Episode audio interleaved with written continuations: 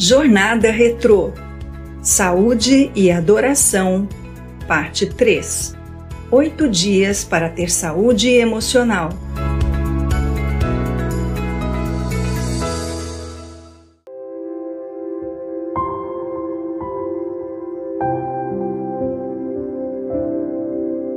Décimo oitavo dia Em busca da nossa identidade. Quando olho para o céu que tu criaste, para a lua e para as estrelas que puseste nos seus lugares. Que é um simples ser humano para que penses nele? Que é um mortal para que te preocupes com ele? No entanto, fizeste o ser humano inferior somente a ti mesmo e lhe deste a glória e a honra de um rei. Salmo 8, verso 3 a 5. Você não precisa ir muito longe para descobrir rapidamente que Deus gosta de variedade. Ele fez a criação com uma incrível variedade de formatos, tamanhos, cores e intensidade. Existem mais de um milhão de espécies de insetos. Você chamaria isso de uma capacidade criadora excessiva? Poderia haver bem menos espécies, mas por que o fez? Porque ele ama a variedade. Ele gosta da variedade em pessoas também. Alguma vez você teve que esperar por um avião ou um ônibus e ficou a observar a quantidade de pessoas que passam na sua frente? Reparou quão diferentes são? Deus ama a variedade. Ele fez cada uma daquelas pessoas. Ele fez você de uma forma única. Salmo 139, verso 13 nos diz: Tu criaste cada parte do meu corpo. Tu me formaste na barriga de minha mãe. Eu te louvo, porque deves ser temido. Tudo o que fazes é maravilhoso e eu sei disso com todo o meu coração. E em Jó 10, verso 8, lemos: As tuas mãos me fizeram, me deram forma. Desses versos, aprendemos três importantes verdades. Eu sou sem igual.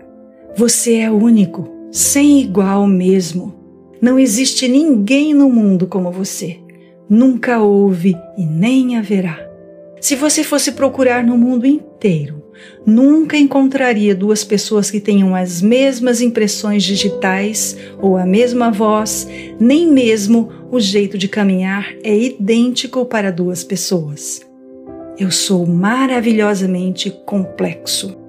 O fato é que somos tão complexos que muitas vezes somos um mistério para nós mesmos. Alguma vez você já disse uma coisa e mais tarde pensou: o que eu estava pensando quando eu disse aquilo? Você já se sentiu de certa maneira e depois perguntou a si mesmo: por que é que eu me senti assim? O que está acontecendo comigo? Muitas vezes nós somos um mistério para nós mesmos. Você já esteve num grupo onde todos reagiram de uma maneira em determinada circunstância e você se descobre reagindo de maneira diferente dos demais? Interiormente, você pode pensar: o que está errado comigo? Não há nada de errado com você.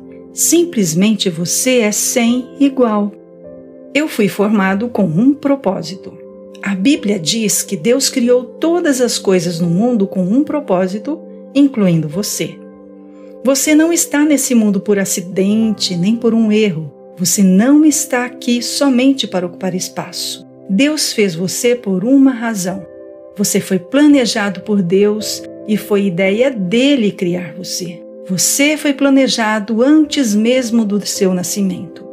A Bíblia diz claramente que você foi propositada, pessoal e ordenadamente planejado e criado por Deus.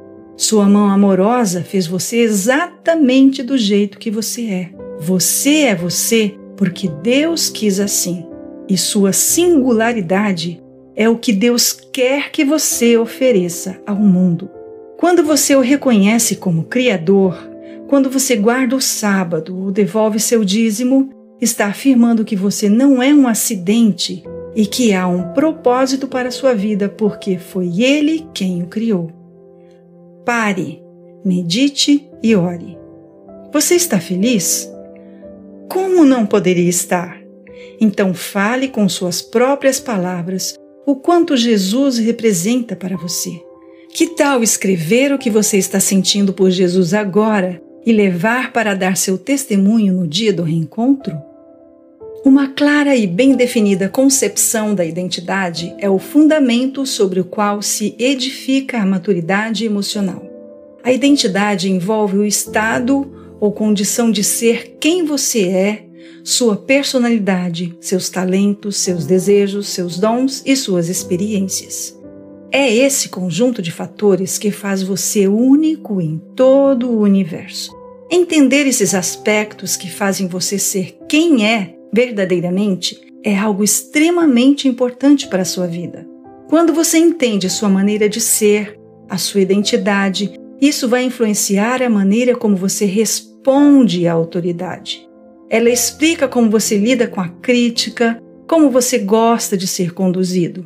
A maneira como Deus o fez e o formou explica como você lida com a confrontação, como lida com poder e liberdade, como faz amigos, por que perde interesse numa tarefa e quando a inicia? Porque algumas vezes você acha difícil iniciar determinadas atividades.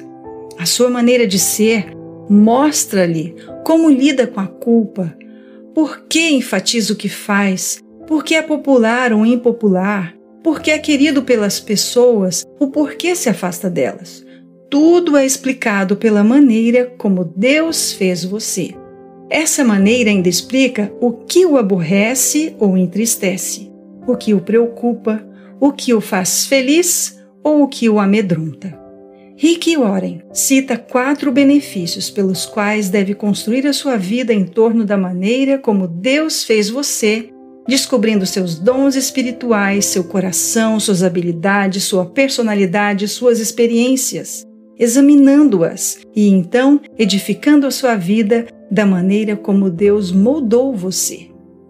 Número 1. Um, reduz estresse. Você para de se comparar com as outras pessoas. A Bíblia diz que você não deve fazer isso, segundo Coríntios 10, verso 12. Você para de fazer o que não tem habilidades e talentos para fazer. Você constrói a sua vida em torno dos seus pontos fortes e de suas limitações. Você maximiza aquilo em que é bom e não se preocupa com o resto, e isso é um redutor de estresse. Número 2. Aumenta o sucesso. O sucesso não é medido apenas pelas recompensas financeiras. Muitas pessoas são ricas, mas não se satisfazem com isso.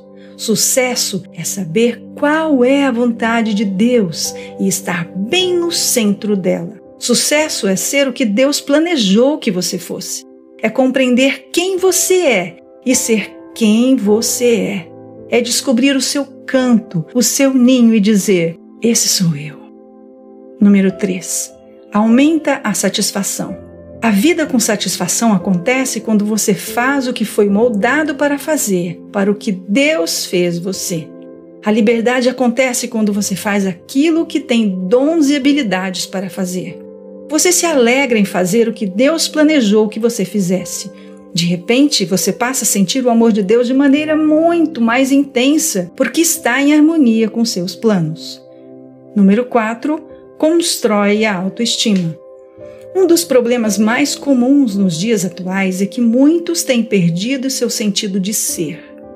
Ao buscarem reconhecimento e aceitação dos demais, têm procurado sua identidade fora de si mesmos.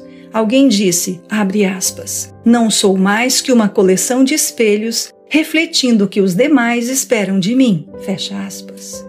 Alguns estudos afirmam que 50% das pessoas estão no lugar errado em seu local de trabalho. Fazer o que você foi feito para fazer constrói a sua autoestima. Eu creio que uma genuína autoestima está construída sobre duas verdades bíblicas. Letra A você é importante para Deus. Jesus Cristo provou o quanto você é importante para Deus ao dar a sua vida na cruz por você. Letra B. Você foi feito por Deus para um propósito. Você tem uma parte no plano de Deus para este mundo e só você pode cumprir esse propósito. Há mulheres que querem ser homens, homens que querem ser mulheres, pessoas de baixa estatura que queriam ser altas e outras altas que gostariam de ser mais baixas para passarem despercebidas. Crianças querendo ser adultos e adultos querendo ser crianças. Cor dos olhos, da pele e habilidades também são motivos para comparações que só trazem esse sentimento de não aceitação. Como pode alguém se sentir realizado na vida enquanto deseja ser outra pessoa? Como pode alguém procurar encontrar aceitação das outras pessoas se ainda não conseguiu aceitar-se? Nossos sentimentos sobre nós mesmos contribuirão de maneira decisiva para a nossa autoestima. Quando você encontrar sua identidade, será capaz de dizer, como Paulo: Pela graça de Deus eu sou o que sou. 1 Coríntios 15, 10. Que você não apenas aceite a maneira como Deus formou e moldou você, mas que você desfrute disso e tenha uma atitude de gratidão por isso. Que veja a sabedoria do Todo-Poderoso em você, nos seus dons, desejos do coração, habilidades, personalidades e experiências. Que você possa dizer: Eu quero contribuir com a minha singularidade nesse mundo para a glória de Deus.